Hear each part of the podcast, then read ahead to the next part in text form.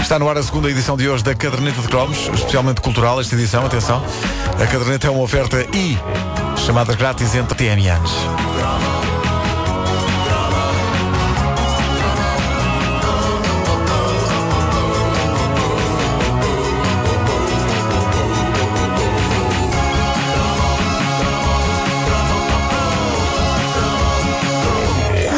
Pensamos nas grandes figuras que nos acompanharam na infância e juventude na televisão, temos tendência a pensar nas mais mediáticas. O grande Júlio Isidro, o não menos grande Avô Cantigas, o elenco de luxo que apresentava o Jornalinho, liderado pelo António Santos, o mítico Vasco Granja, apresentando os programas de animação, mas temos tendência a esquecer-nos de figuras mais discretas, mas cuja importância foi tremenda. Já falámos aqui de uma delas, José Lúcio, o homem que nos ensinava a construir instrumentos musicais com tabuinhas e preguinhos em brasa. E hoje tenho de falar de Carlos Correia. É provável que muitos de vós não se lembrem dele, o que é injusto. Não me lembro. O Carlos Correia fazia nos anos 80 uma coisa histórica e absolutamente impensável nos dias de hoje: programas de literatura para crianças. Sim! Programas para miúdos com livros! Que ideia suicida! Uh, hoje, qualquer estação de televisão fugiria disto a sete pés, provavelmente até expulsaria do recinto ao pontapé o desgraçado que fosse lá propor uh, este tipo de programa. Hoje em dia, os, os, os mídia estão-se um bocado nas tintas para a eventualidade de estarem a criar uma nova geração de trogloditas. Mas nos anos 80, talvez porque as coisas eram mais pacatas, não havia pressões da concorrência, achou-se boa ideia pôr um senhor de bigode a falar de livros aos miúdos. E se é um facto que para nós petizes o programa Crianças e Livros não seria um dos mais apelativos, se comparássemos, por exemplo, com um Verão Azul, um D'Artacão ou um Tom Sawyer, a verdade é que o não haver muitas alternativas fazia com que nós víssemos o programa. E alguma coisa foi ficando. Ora, recordem lá.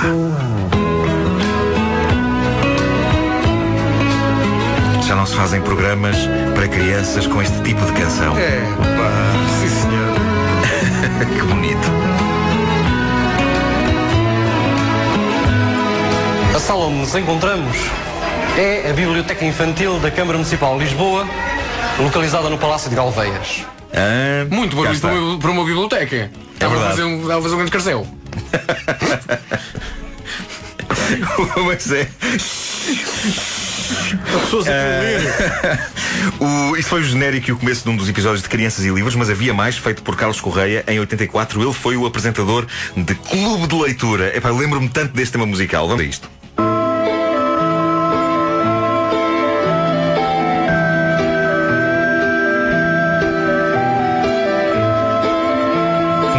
Passo, o que se segue é de O responsa. clube de leitura que hoje viemos realizar à Escola Francisco Manuel de Mel é com uma personalidade muito conhecida que está aqui ao lado, Quem? Quem? o Sérgio Godinho, Oh! esse mesmo que vocês conhecem das canções.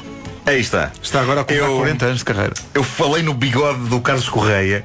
Meus amigos, era dos melhores bigodes que tiveram a honra de ver na televisão na nossa infância. Um bigode que arrumava por 20 a 0 os já de si espetaculares bigodes de um Manuel Luís Goxa ou de um António Sala. Mas era um- Não é possível. O Carlos Correia... Era daqueles bigodes em que ficava a sopa? Não, é, não, é diferente. ficava Vai- a panela de pressão inteira. Vais ver isto na internet. Ah, ah, o Carlos Correia tinha aquilo a que os anglo-saxónicos chamam de handlebar.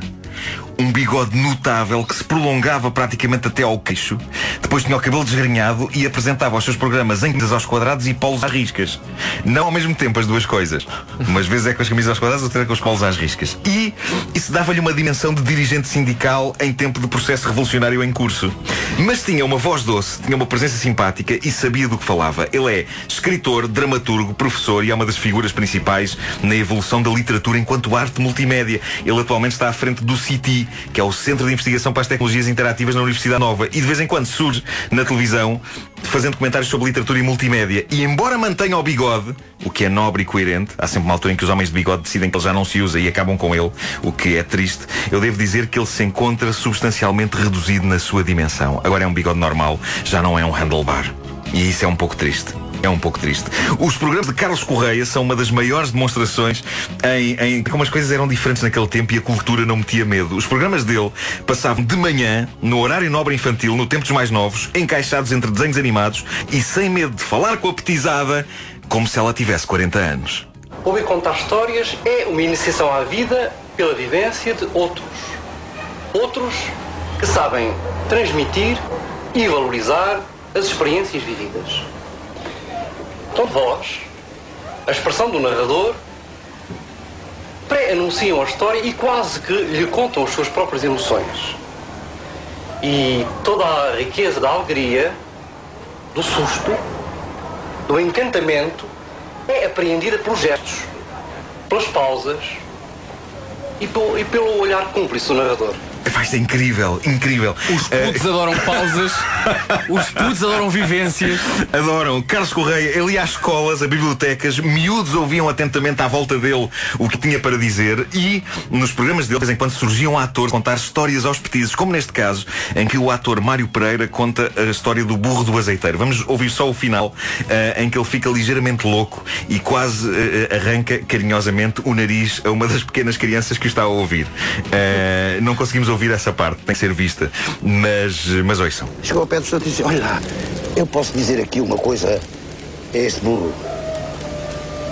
E o estudante olhou para ele, conheceu e disse, pode, pode, vá lá, vá lá dizer.